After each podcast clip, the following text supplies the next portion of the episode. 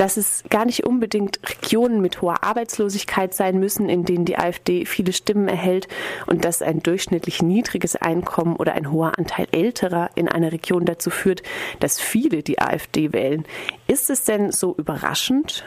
Es ist äh, schon überraschend, ähm, insofern, als wir zunächst äh, vielleicht vorausgeschickt uns ähm, darum, äh, darüber interessiert hatten, ob die AfD im Osten von in anderen Regionen Zuspruch erfährt als im Westen. Äh, und in der Tat äh, hat man bisher eigentlich immer sozusagen, äh, ist man davon ausgegangen, dass diese sogenannten Globalisierungsverlierer sich der AfD anschließen und da weisen unsere Ergebnisse doch auf etwas anderes hin.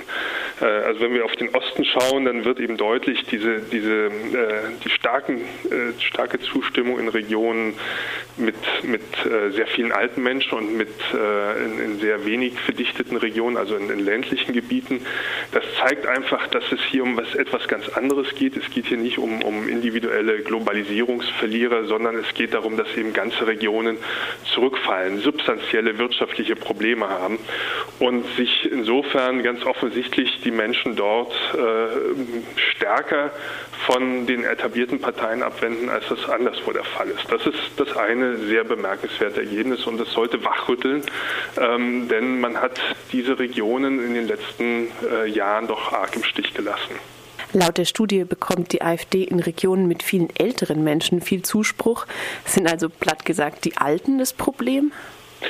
Nein, es sind nicht die Alten das Problem. Wir wissen auch gar nicht, ob sie selber, ob die älteren Menschen sozusagen selber für die AfD gestimmt haben, sondern das Problem ist eben, äh, dass in Regionen, die, die äh, ein Überalterungsproblem haben, äh, ein substanzielles wirtschaftliches Problem herrscht. Das heißt also, dass eben viele junge Menschen weggehen, keine Perspektive dort mehr sehen und eben zurückbleiben in diesen Regionen eine Zusammensetzung von Menschen, die diese Region dann tendenziell eher als perspektivlos Einfluss empfindet.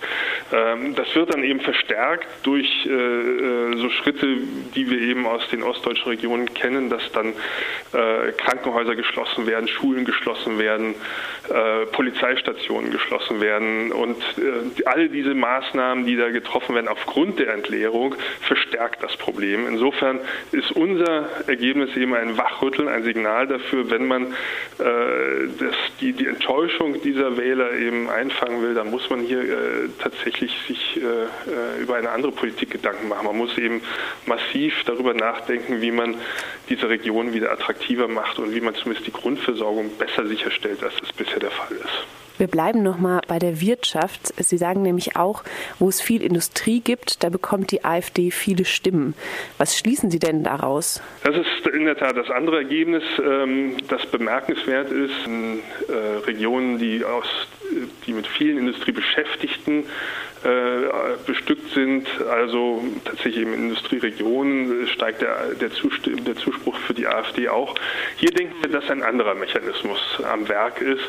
Wir gehen eben davon aus, dass das die Menschen sind, die wir tatsächlich als Globalisierungsverlierer bezeichnen, nämlich die, die einfach Angst haben, dass, ähm, dass die zukünftige Entwicklung in diesen Regionen zu ihrem Nachteil sein wird. Äh, viele Industriebetriebe diskutieren ja die Digitalisierung, das Einführen Einführen von Robotern und das alles äh, ist eben verbunden mit Arbeitsplatzängsten, mit, dem, mit der Furcht vor Verlust des eigenen Arbeitsplatzes.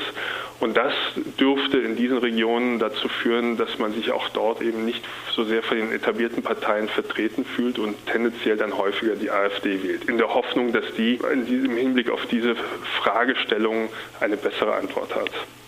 Wenn ich es richtig verstanden habe, wäre dann so eine Ihrer Handlungsempfehlungen aus der Studie heraus, man muss sich mehr um diese ähm, Regionen kümmern, die vernachlässigt sind, sage ich jetzt mal. Ja, also wobei äh, das die sogenannten vernachlässigten Regionen, das äh, bezieht sich ja eher auf die auf die ostdeutschen Regionen, was ich vorher äh, ausgeführt hatte, nämlich dass eben die Regionen, die immer weniger Grundversorgung haben, dass dort eben gegengesteuert werden muss.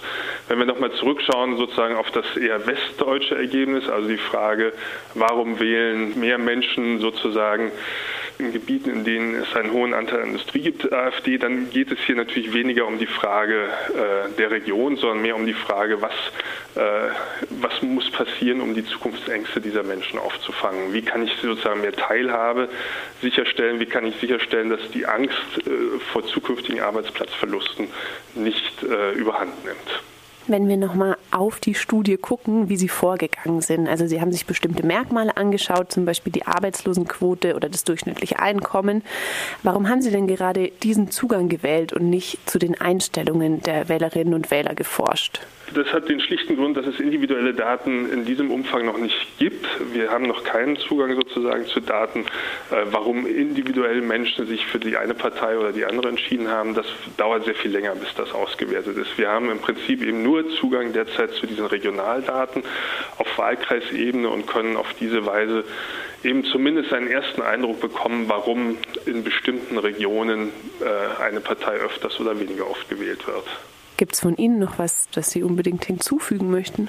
Ich denke, ähm, aus meiner Sicht ist es äh, vor allen Dingen eben wichtig, äh, dass man sich vor Augen führt, dass es einzelne Regionen gibt, äh, die eben tatsächlich ein wirtschaftlich substanzielles Problem haben, die tatsächlich eben Probleme bei Grundversorgung haben und dass man dort in den nächsten vier Jahren dass in den nächsten vier Jahren die Politik gut beraten ist, diese Probleme ernst zu nehmen und ähm, sich darüber zu Gedanken zu machen, wie man die weitere Politik, was äh, den Aufbau der ostdeutschen Länder angeht, äh, wie man die besser nachsteuert.